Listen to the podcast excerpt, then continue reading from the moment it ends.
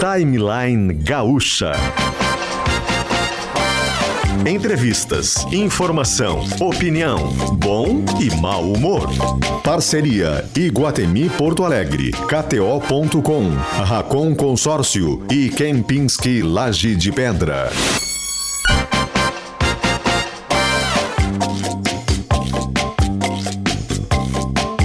Luciano Potter, Kelly Matos e Paulo Germano.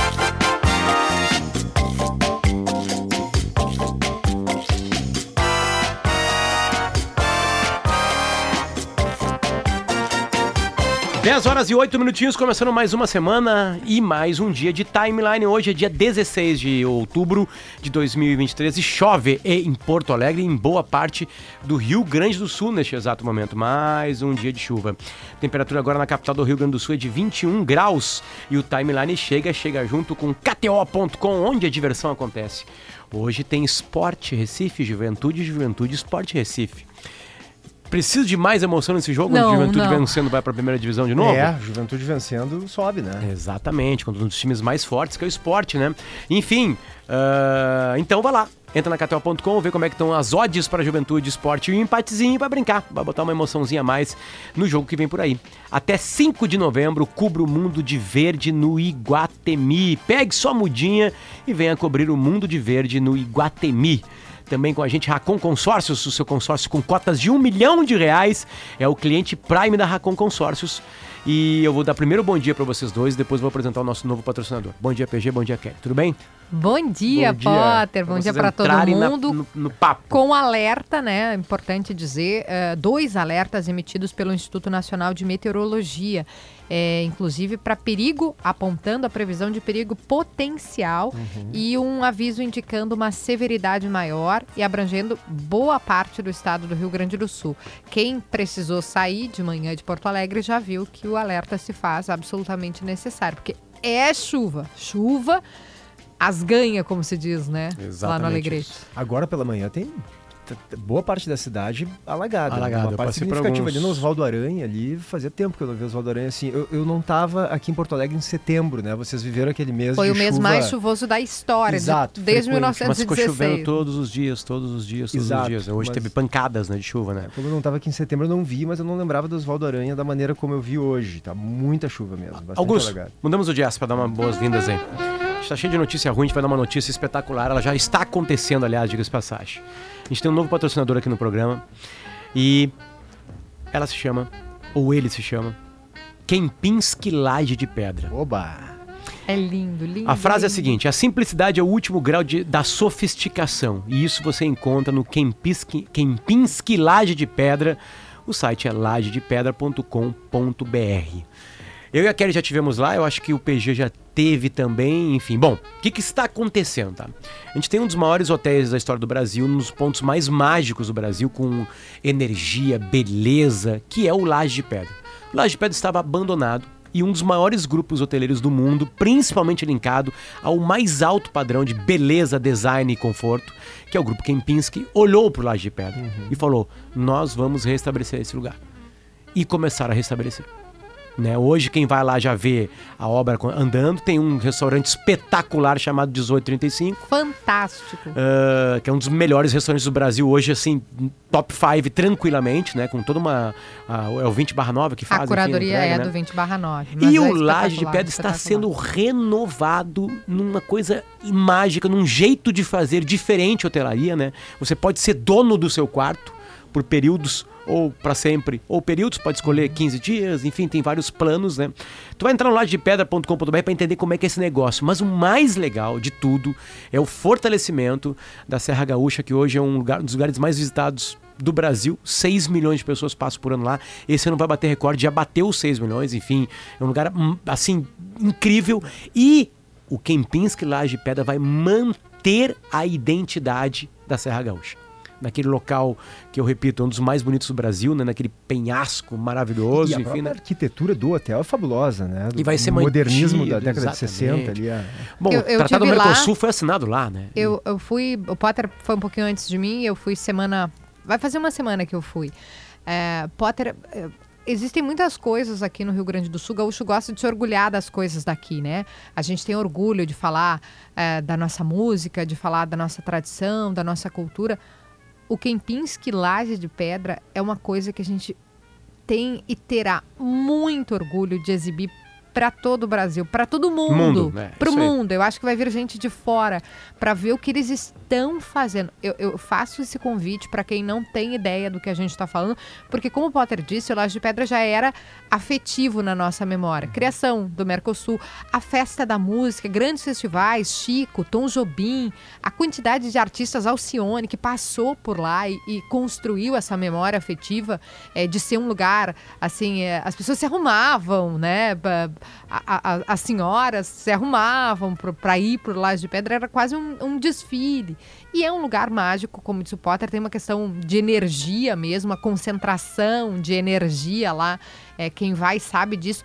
Mas a proposta e o que já está sendo executado e, de novo, convido para olharem o 1835, que é o restaurante que o Potter mencionou, já mostra que vem aí um negócio assim, ó, que, que a gente vai ficar, eu acho que embasbacado, Só assim. pra ter uma ideia, quem vai nos 835, aquele local ali é um apartamento. Is- A, a Ali- vista é de um apartamento. apartamento, e é um exatamente. vistão, como o Potter disse, né? De um vale, é toda uma área verde.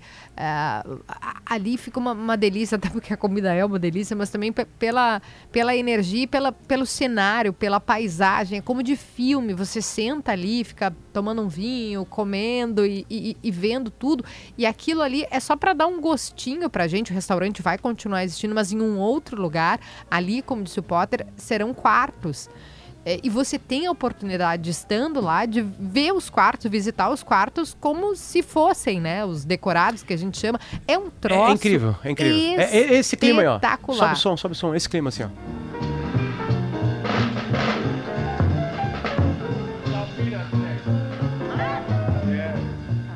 Dez horas e 14 minutos. Quem quer saber mais é lajedepedra.com.br. Quem pensa que sejam bem-vindos né, ao Timeline. É um prazer pra gente, né? O programa cresce com essa marca junto aqui. Quem que Laje de Pedra, alma gaúcha, tradição europeia. Pode ser que algum, alguém desavisado não saiba, né? Kempinski é uma grife de hotéis, né? É Uma Já das de, mais tradicionais da do Europa. mundo, né? Isso. Isso. Então você vai ter é, Kempinski é, é colocar um selo e os caras disseram não, não, a gente vai fazer aqui no Rio Grande do Sul. Eles, aí vou contar um bastidor aqui, né? No Brasil eles estavam meio assim, onde é que a gente vai fazer? Fazemos? Será que o Brasil é esse É, local? Talvez lá pra Trancoso, aquela coisa toda. Isso, né? é São Paulo, Trancoso, um destino que seria. E os caras escolheram a Serra Gaúcha. É um orgulho, assim, master, master, master. É, quem vai pra lá não, não tem, assim, como não se apaixonar. O Paim, que é o.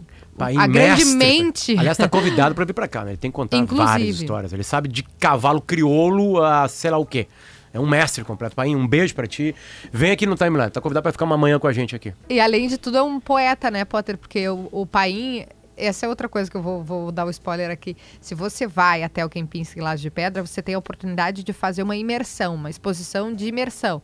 Também já teve exposição de imersão aqui em Porto Alegre. Vamos exibir. Eu fui em Paris, no Ateliê de Lumière, Toma. numa, numa exposição imersiva. Então, o PG foi agora não gostou de Paris. Aí a gente vê, né? A IPG é aquela exposição que, que, que é projetado na parede, no teto. Sim. Gente, tem em Porto Alegre também, né? Eu só Sim, fiz pra me sim, exibir sim. mesmo. E assim você fica dentro, é imersiva mesmo, tal como Sim, o porque nome a diz. história do, tipo assim, de como foi criado, por que, que existe a Serra Gaúcha? Eles É. vão na geologia da situação. É lindo E demais. o Paim faz esse circuito, é incrível, incrível. Muito obrigado. A simplicidade é o último grau da sofisticação e isso você encontra no Kempinski Laje de Pedra. O site é lagedepedra.com.br. Mudamos o jazz, Thiago Bittencourt. Para falar do trânsito, né, Potter? Porque chove e aí Porto Alegre fica com o trânsito que é um caos. E a gente tem problema de alagamento, tem problema de sinaleira fora de operação e tem queda de moto também, causando esse congestionamento. Vamos lá. Tem alagamento na Aureliano de Figueiredo Pinto, ali entre a Rótula das Cuias e a Avenida Praia de Belas. O relato do Eduardo Paganella, da RBS TV, é de que tem carro, inclusive, dando ré. Não está conseguindo passar porque Olha. tem muita água ali na Aureliano de Figueiredo Pinto. Tá a feio, IPTC, por enquanto, não tem essa informação, mas a gente tem o Eduardo Paganella lá relatando essa situação. Quem precisa da Aureliano, então, tem que ter atenção, tem acúmulo de água na Rua da Conceição, com a Comendador Manuel Pereira, a Freeway ainda com obras e lentidão entre Gravataí e Porto Alegre, queda de moto na Anitta Garibaldi com a Silva Jardim, e está bem congestionada a Anitta Garibaldi, e as sinaleiras fora de operação, Baltazar de Oliveira Garcia com a Nossa Senhora de Fátima, uh, Teresópolis com Arnaldo Boer, Pernambuco com Brasil, e o maior problema de todos, Carlos Gomes com Plínio Brasil Milano. Ali já é um local muito congestionado, e agora as sinaleiras não estão funcionando, então está tudo congestionado. A chuva até deu uma diminuída. É, Tem um em relação ao começo aqui, da manhã, é verdade. Sem guarda-chuva, mas vai voltar a chover, vai continuar chovendo. Então, quem precisa do trânsito de Porto Alegre, atenção nessa manhã de segunda-feira. E você que quer uma carreira profissional de sucesso, hoje o recado é para você. Racon está expandindo sua atuação aqui em Porto Alegre, em toda a região metropolitana, e por isso está buscando parceiros interessados em atuar no segmento de consórcios de imóveis, veículos, serviços e seguros. Imagina só fazer parte de uma das maiores marcas de consórcio do Brasil e se tornar um empreendedor de sucesso? Esse é o seu momento. A Racon oferece aos seus parceiros qualificação, desenvolvimento contínuo, programas de incentivo de venda e todo o suporte que só uma marca Randon Corp tem. E as vantagens não param por aí, não tem a obrigatoriedade de ter um ponto físico. A Racon oferece um espaço coworking para você com estrutura e apoio administrativo. Ficou interessado? Acesse agora racon.com franquias.com.br, raconfranquias.com.br e confira, vem para Racon. Tiago, mais alguma coisa? Isso, recebi agora do nosso colega Luiz Felipe Santos, Avenida Ipiranga com Silva Só, muito movimento, para e arranca e aí faz cascata lá na Guete. Para quem está uhum. descendo a Silva Só, a Guete com trânsito congestionado, sem sinal de alagamento nem acidente, somente o movimento na Ipiranga com a Silva Só. Perfeito, Thiago Betancourt. Mudamos o jazz e mudamos de país. Vamos a Israel, não sei exatamente onde está o Rodrigo, que está perambulando por Israel, enfim, né? É, pertinho da faixa de gás também, enfim. Rodrigo Lopes, boa tarde para ti aí, aqui são 10 horas e 19 minutos. Bom dia para quem está nos escutando aqui no Brasil, enfim. Tensão, tensão e mais tensão, passe para gente. Pois é, pois é, é Potter, PG, Kelly, bom, bom dia. dia aí, aqui já são 4 e 19 da tarde. Estou no lobby do hotel aqui em Tel Aviv, capital econômica de Israel. Para quem está nos acompanhando em GZH nas imagens, aqui ó, dá uma panorâmica da minha direita, aqui pessoas esperando vaga nesse hotel. A, ao meu fundo, muita gente. A gente observa essas pessoas que vieram do sul de Israel, das franjas da faixa de Gaza. Muitas crianças, seus cães, gatos, pet, porque ninguém fica para trás, né? Na fuga do Hamas, aquelas regiões ali que foram as mais atingidas pelo atentado do sábado, do dia 7. As pessoas, essas pessoas foram retiradas do sul de Israel porque a qualquer momento pode acontecer a invasão por terra do exército israelense contra a faixa de Gaza. Então, praticamente aquela zona toda é de guerra. Eu tive lá ontem, inclusive, acompanhando os últimos moradores e o bicho estava pegando, com foguetes do Hamas disparando contra o território israelense, sistema antimíssil, domo de ferro, aquela cúpula de ferro, toda a arquitetura tecnológica de Israel rebatendo os mísseis, mas um momento de bastante pavor. E por que tensão crescente, né, Potter? Porque Israel tem agora um problema que não é só a faixa de Gaza, o sul do país, cerca de uma hora aqui de onde eu estou. Eu faço pequenas incursões na zona de guerra porque aqui em Tel Aviv é mais seguro. Mas tem além dessa preocupação no sul do país, tem a preocupação com o norte do país, fronteira com o Líbano, porque o grupo terrorista Hezbollah tem lançado foguetes contra o território de Israel. Ontem morreu uma pessoa e aí Israel decidiu criar aí uma zona tampão, 4 quilômetros, 2 a 4 quilômetros de, de isolamento, ou seja, os 28 vilarejos israelenses ali onde existem uh, pessoas habitando, foram essas pessoas retiradas dali e agora também é zona de guerra. Israel está sendo pressionada por norte e por sul. Então é uma ameaça que preocupa as autoridades e talvez isso leve, tenha levado o governo israelense nessa demora para uma invasão terrestre, porque sabe que se houver uma invasão terrestre da faixa de Gaza, pode haver uma resposta muito forte do Hezbollah e do Irã. Rodrigo, aliás, com o Hezbollah agora dentro do conflito, com ataques cada vez mais intensos, inclusive contra Israel, tem uma apreensão né, uh, em relação a um possível ingresso do Irã nessa guerra, já que o governo do Irã apoia o Hezbollah, apoia o Hamas também. Como é que tu interpreta isso? Te parece algo iminente, de fato, e muito possível? O que, que representaria essa entrada do Irã se realmente se concretizar? a entrada do Irã, PG, seria o caos, né?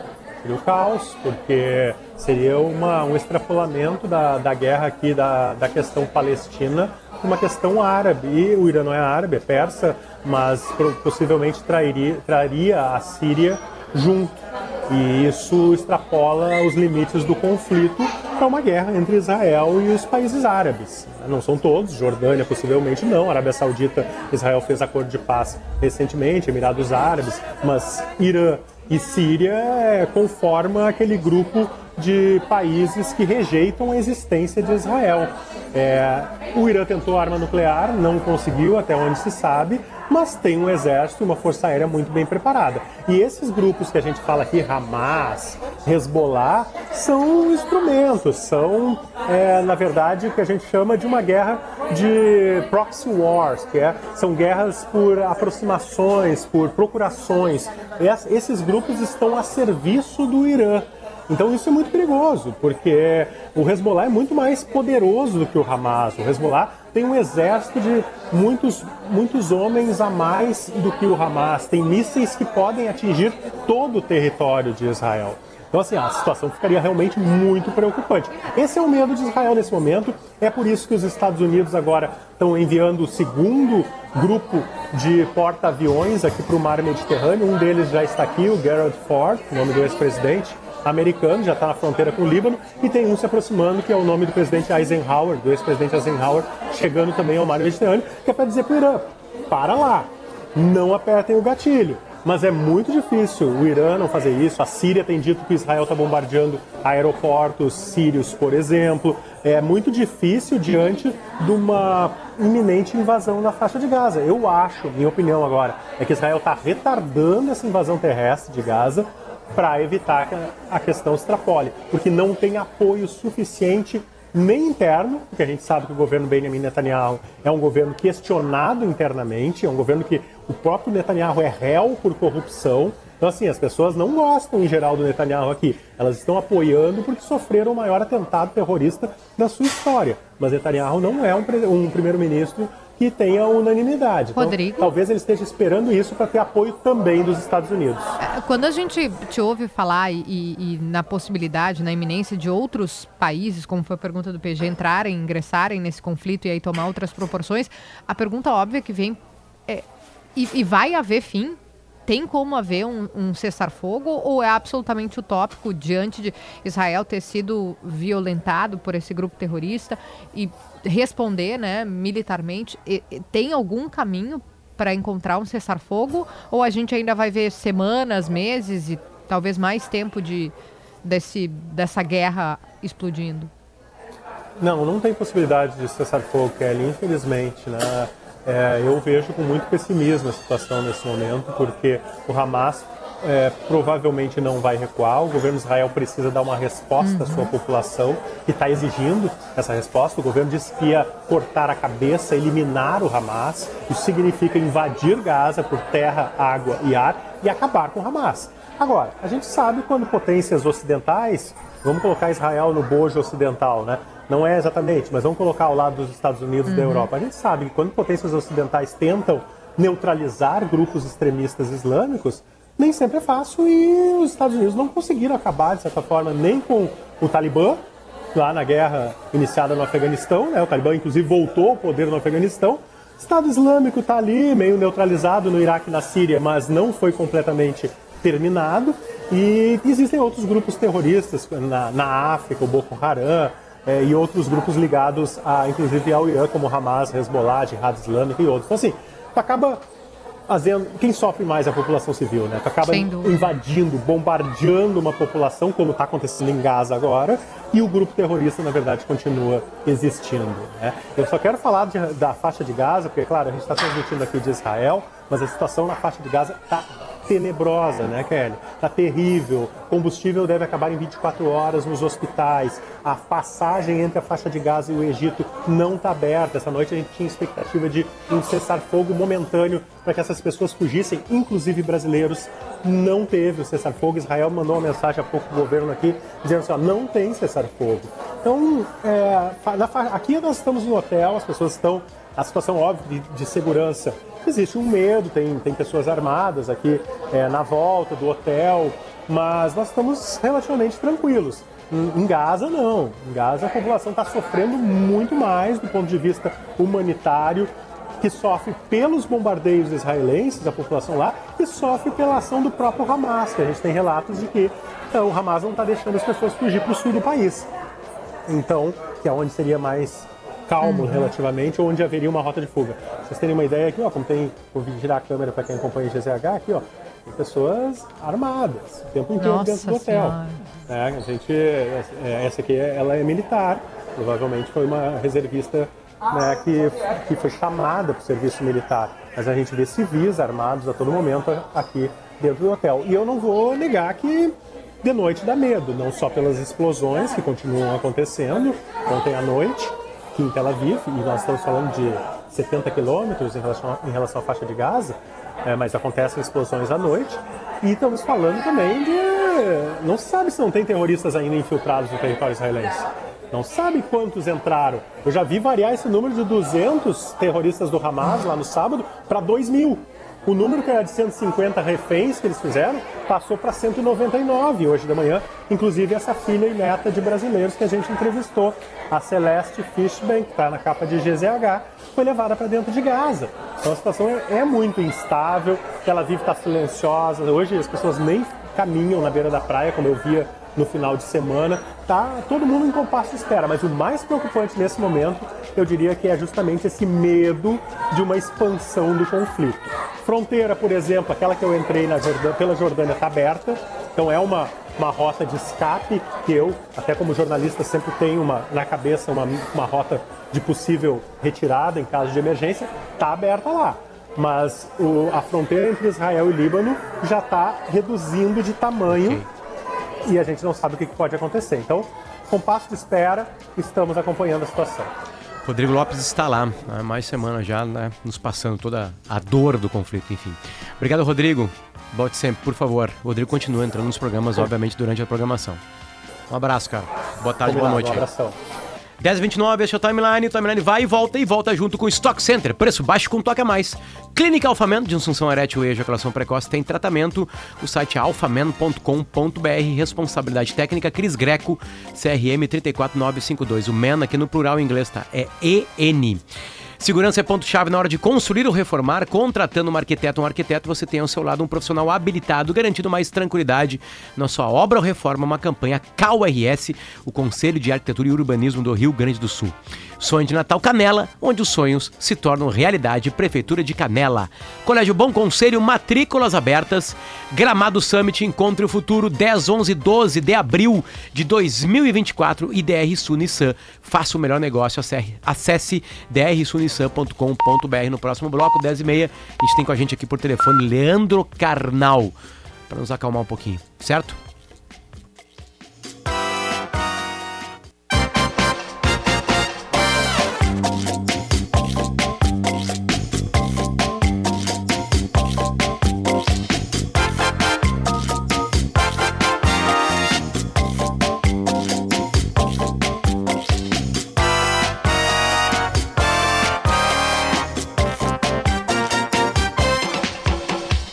10 horas e 34 minutos, o Timeline está de volta, está de volta junto com o Iguatemi até 5 de novembro. Cubra o mundo de verde no Iguatemi. Pegue sua mudinha e venha cobrir o mundo de verde. Catel.com, onde a diversão acontece. Planeje seu, seu investimento milionário com o Prime da Racon Consórcios. Acesse rbs.racon.com.br e Kempinski Laje de Pedra, Alma Gaúcha, tradição europeia. A gente muda o jazz agora. Leandro Carnal, Vamos lá, professor. Ah, historiador. Historiador. Escritor. Palestrante. Escritor, pensador. colunista de GZH. De colunista, colunista. Né? Gaúcho. Gaúcho. E... Que é o maior, maior credencial. e que a gente procura ali para tirar angústias que nós estamos vivendo. Professor Canal, tudo bem? Bom dia. Tudo bem, bom dia. Faltou só dizer o mais importante, torcedor do Aimoré. Ah, tem razão. Acima de Gaúcho tem toda a razão. Tinha que ter começado por isso. Por aí. Tinha que ter começado por isso. Pairando entre colorados e gremistas, o glorioso Aimoré. Exatamente, exatamente. Professor, vamos lá. É, não tem como começar por um outro assunto, enfim, né? É, e eu queria fazer um link sobre a internet brasileira. Eu estou ah. falando de né, Hamas e Israel, a violência toda que está acontecendo, que a gente vem acompanhando desde o sábado retrasado, enfim. E mais do que ver vídeos, ler notícias terríveis, enfim, né? Uh, crianças, mulheres morrendo, sendo assassinadas uh, dos dois lados, é a, a, o esgoto que parece que abriu na internet brasileira de qualquer postagem que abra a possibilidade de um comentário. Eu vi que o Guga Chakra fechou os comentários, né, uhum. né? Quando fala desse assunto, enfim, né? O colunista, articulista do Globo News, né? Da Globo, o Guga Chakra. Professor, o que, que acontece? Por que, que o esgoto é aberto? Por que que... É... e como lidar, né, principalmente com isso? Porque já que a gente não vai impedir o esgoto, como é que a gente lida com isso? A internet, como ela tem um pressuposto de anonimato, ela faz com que as pessoas tenham uma coragem muito grande. Ela também faz crer que, como eu tenho acesso a especialistas, eu posso entrar no site de um doutor em geopolítica do Oriente Médio, eu posso entrar no site de um jornalista com experiência no Oriente Médio, que isso nos iguala. Então, se eu leio alguma notícia, eu acho que o principal é eu dar opinião, porque nós vemos uma era em que o protagonismo é dado pela opinião. E aí, automaticamente, ela vai lidar com toda a dor do mundo. Nós temos muitas dores, né? todos nós, eu, todas as pessoas, nós temos muitas dores. E a internet é o espaço que eu posso colocar aquela dor. O que falta, além, claro, de faltar tudo de conhecimento, de equilíbrio, é uma postura de querer aprender. Não é necessário que eu dê opinião sobre tudo se eu não tenho uma tradição de leitura, de vivência e assim por diante. Então, não necessariamente a opinião, a doxa, deve ser colocada em primeiro lugar. É democrático que as pessoas se pronunciem livremente, mas eu devo procurar aprender. A primeira pergunta assim, quais os livros que eu li sobre o tema? Qual minha experiência pessoal? Qual minha tradição de pesquisa sobre o tema? Se eu não tenho nenhuma leitura e nenhuma tradição de pesquisa, é melhor eu primeiro aprender, primeiro ouvir e baixar um pouquinho o preconceito, a opinião pronta, o lugar comum e ouvir o argumento. Aliás, professor, falando em preconceito, o senhor está lançando agora com o também historiador Luiz Estevão de Oliveira Fernandes o livro Preconceito, uma História. Está chegando agora no dia 20, ele está sendo publicado né, pela Companhia das Letras. E, e fala sobre, uh, uh, investiga a origem dos preconceitos, Potter, e, e, como essas ideias permanecem vivas na nossa sociedade. Então, a, a, eu vou fazer o link com a guerra, como o Potter já estava fazendo. A gente está vendo o princípio de, um, de, um, de uma guerra que, embora tenha as disputas territoriais no seu cerne, bom, mesmo essas disputas historicamente caminham junto com o preconceito, né? com a intolerância no convívio com o outro.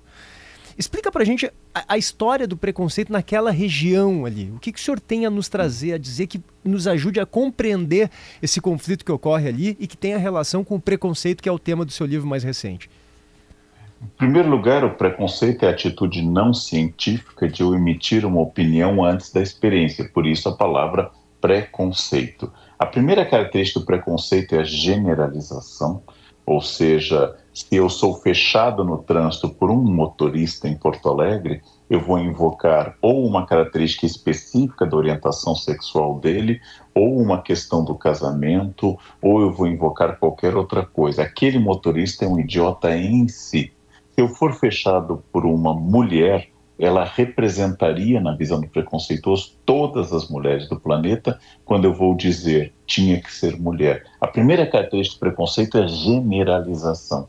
Ou seja, ao invés de estudar um caso específico, eu penso que ele é significativo de todos os casos. Essa é uma característica. Eu preciso pensar que quando os fatos são distantes, eles estão mais resfriados pela história.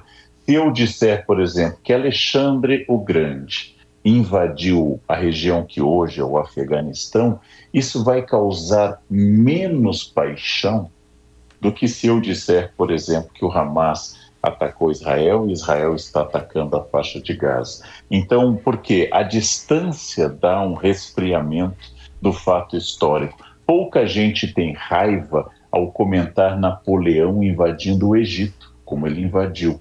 Agora imaginem hoje a França invadindo a faixa de Gaza, como isso provocaria reações muito apaixonadas. Então existe uma paixão que substitui a reflexão, substitui tudo e cria uma generalização sobre isso. No caso específico do Oriente Médio, existem fatos recentes, como a recente iniciativa do Hamas e a resposta forte de Israel sobre a faixa de Gaza. Existem fatos um pouquinho mais distantes, a primeira, a segunda intifada, as guerras 1948, 56, 1967, 73, e existem ainda fatos históricos que poderiam ir pelo menos até Abraão e seus dois filhos, um que dá origem ao mundo árabe e outro que dá origem ao mundo judaico. Então eu posso escolher um ponto e fazer muita reflexão sobre isso. O mundo é violento, as relações entre os estados vizinhos são violentas, a memória da violência é quase universal, mas é claro, o fato recente ele nos toca muito mais do que todos os outros fatos. E professora, pelo seu livro, né, pelo que a gente viu aqui é, nas reportagens, nas entrevistas que o senhor, de... o senhor diz que não é algo recente, né? O preconceito é algo que nos acompanha há um bom tempo.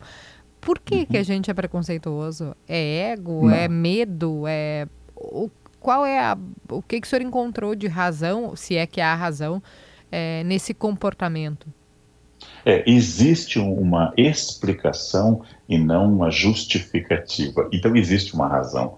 E eu, exatamente junto com o Luiz Estevam, professor da Unicamp, somos dois historiadores. Então, eu poderia falar de vários preconceitos a partir do meu lugar de fala, mas a nossa questão não é fazer exatamente um panfleto, mas é analisar a origem histórica dos preconceitos. Não é à toa que a gente começa com uma pergunta bíblica em que alguém, ao saber que Jesus é de Nazaré, responde na Bíblia: acaso pode vir algo bom de Nazaré? Esse comentário poderia Nazaré... estar no Instagram de Jesus, né? Ah, tá. Exatamente. Vem algo bom de Nazaré e a gente Exatamente. acha que é só de agora, né? Porque tem o Instagram. Jesus, Jesus fechou o Instagram, ele está mantendo o Face, porque é um grupo um pouquinho mais antigo. O Twitter, ele tem críticas, né? O Twitter. Mas é, a questão é, alguém a partir da suposta origem de Nazaré de Jesus, que não era de Nazaré, mas de Belém, alguém vai dizer isto, ou seja, seja, pode vir algo bom. Por que que Natanael diz isso e por que que eu começo por essa história no livro? Porque ele, sem conhecer Jesus, pratica xenofobia, ou seja, um horror a quem seja de fora do meu ambiente. Sem conhecer Jesus, ele generaliza quem vem de Nazaré não é coisa boa. Sem conhecer Jesus, ele emite uma opinião, publica na sua rede social lá, ele já publica uma opinião. E esta é uma das origens. O que eu quis estudar no livro não é apenas o histórico da misoginia, da gordofobia, da LGBTfobia, não é só isto que nós estudamos no livro. Nós escolhemos cinco grandes preconceitos, poderíamos ter identificado dezenas de outros. É que prazer e que benefício preconceituoso encontra ao estabelecer por exemplo, um espírito de unidade e pertencimento que todas as pessoas estabelecem quando contam uma piada. Então, se eu conto uma piada sobre alguém que tem origem em um lugar, sobre uma mulher, sobre um gay, eu estou estabelecendo uma unidade com você, eu estou estabelecendo uma hum. relação. E os laços de ódio em comum, como o nazismo ensinou bem sobre a questão judaica, os laços de ódio em comum são muito fortes. O ódio tem um poder imenso, com mais frequência, os homens e as mulheres falarão de ex-maridos e esposas do que falarão da atual do atual. Os laços de ódio. O ódio une fortes. mais? O ódio une com uma força incrível, é gente. e né? nós temos uma tendência, na fofoca, por exemplo, sobre o qual eu escrevi um livro pela editora Unicino, sobre detração, ela estabelece um laço político. Se eu não sou de Nazaré, eu sou de Jerusalém e você é de Jerusalém, então nós rimos de Nazaré porque nós descobrimos que nós somos superiores, aí tem um viés de superioridade, tem um viés de confirmação. Se nós somos Jerusalém, nós devemos ser pessoas elegantes, nós devemos ser pessoas melhores do que aquele povinho de Nazaré. Então, substitua Nazaré o Nordeste, substitua Jesus por, por exemplo, alguém que qualquer alvo de um grupo de preconceito e vai ter sido dado o, a base disso. Eu crio identidade, eu crio uma noção de pertencimento. E lembre-se, desde a pré-história, eu não busco a verdade, eu busco pertencimento ao grupo. Por isso eu não vou investigar vacinas. Isso não me interessa. Eu não vou fazer um curso de infectologia. Eu vou consultar meu grupo de zap, porque o grupo do churrasco de domingo é mais importante do que a Organização Mundial de Saúde, porque a Organização Mundial de Saúde não me dá pertencimento. Eu, ninguém vai chegar, ninguém vai chegar e dizer eu pertenço à Organização Mundial de Saúde. Isso é irrelevante. Eu pertenço ao grupo lá do bairro Floresta de Porto Alegre que joga futebol e come churrasco. Isso é importante. E se esse grupo nega vacina, eu não sou um cientista, eu sou um ser humano das cavernas buscando que a minha tribo me aceite. E é isso a base do preconceito. Não é a ciência, não é a razão, não são os valores humanistas, é o pertencimento. Bom, já que a gente vai ter que pertencer para sempre, né? Eu eu tô vendo e eu vou continuar no mesmo assunto que eu perguntei ali. Enfim, na real tudo se conecta. O senhor estava falando sobre pertencimento, né?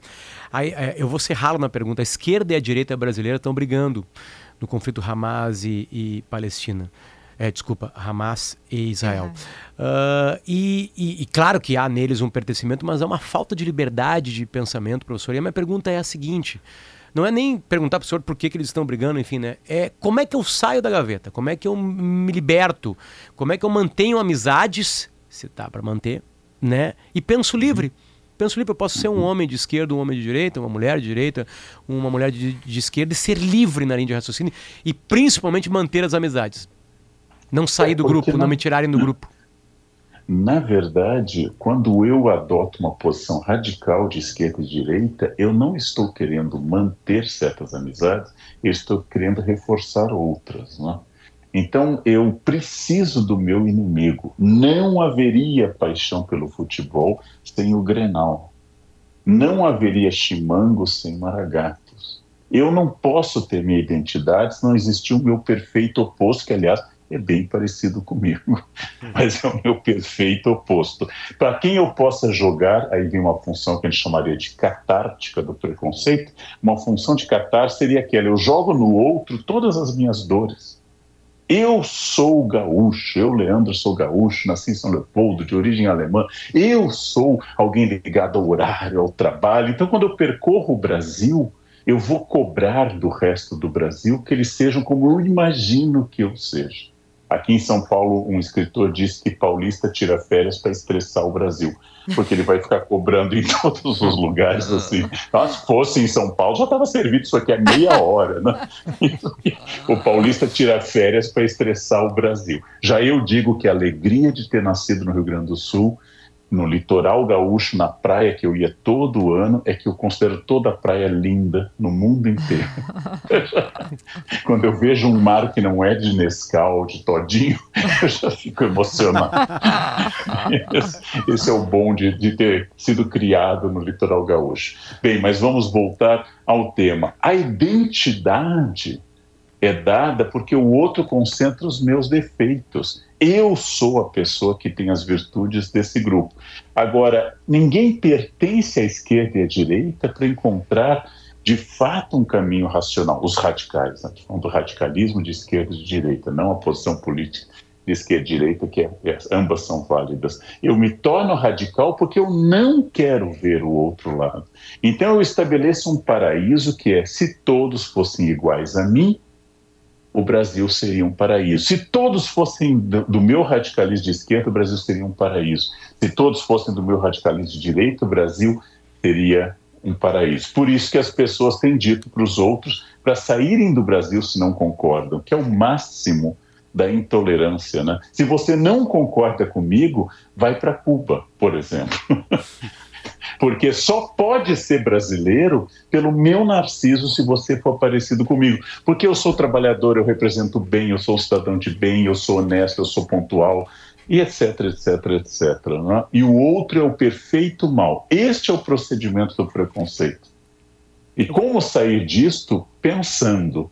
Também é bom ter uma certa vida sexual. Isso ajuda bastante a você não ser tão enfático nas suas posições. Quando a sua energia está fluindo para os lugares certos, isso ajuda a não ter tanta paixão imbecil. As paixões não são inteligentes. Frase, em geral. vamos, vamos Professor, tatuar isso aí. muito importante, o quanto de atividade, o quanto, número. Bom, o suficiente para você não falar gesticulando demais as mãos. Ok, eu tô fazendo isso agora. você- É o que eu tô Eu fazendo tô de braço agora. cruzado, eu queria deixar claro. Eu tô mexendo as mãos. o suficiente para os seus olhos não ficarem vermelhos, o suficiente para sua língua já estar cansada, para que você não precise concentrar tanta força naquela característica. E aí, o primeiro ponto de estratégia, eu já disse isso, inclusive, para essa mesma audiência, é que se você discorda de 60%, 70% do seu avô,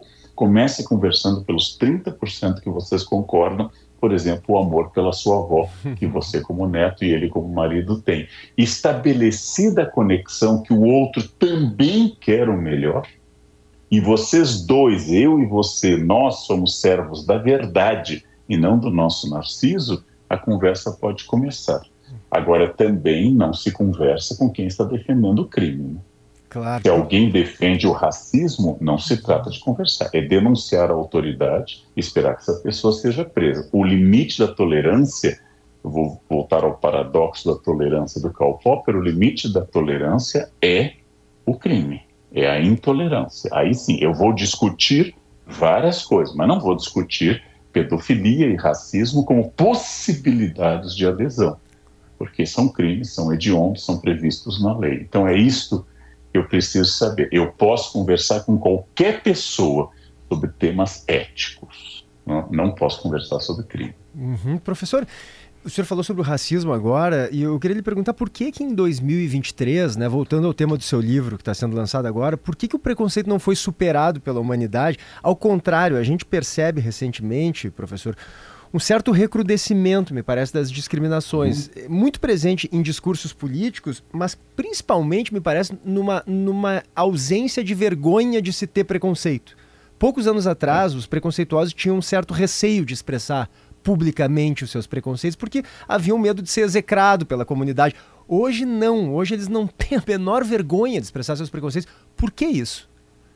É, eu acredito em várias características. Uma é que a transição para um mundo mais plástico, um mundo menos cheio de fronteiras, fronteiras de gênero, fronteiras étnicas, etc., ela incomoda porque ela lhe joga numa zona de desconforto. Eu acho que, inclusive, a existência de lideranças abertamente preconceituosas ajuda a endossar a posição do preconceito porque eu vou encontrar eco, esse, esse viés de confirmação, uh, ele é muito importante. Então eu estou lá com o meu preconceito, eu acho que ele é só meu. Ele funciona como a famosa crônica do Nelson Rodrigues, do homem idiota, que anda envergonhado na rua, porque ele sabe que é idiota, e de repente, na rua do ouvidor, no Rio de Janeiro, ele encontra outro idiota e eles se abraçam, eles ficam muito felizes, porque sabem que não são mais o único idiota do mundo. E parados na esquina da Rua do Ouvidor, eles começam a aglomerar mais idiotas e de repente eles percebem que são maioria no mundo. As redes sociais, elas me fazem ter contatos com outros idiotas. E como eu vejo que eles são muito numerosos, eu passo a dizer que aquilo é o certo como se o critério matemático fosse um critério argumentativo. Se todo mundo começar a dizer que a Terra é plana, ela não se torna plana. Apenas significa que uma imbecilidade se espalhou e as pessoas contrariam a ciência e a própria observação.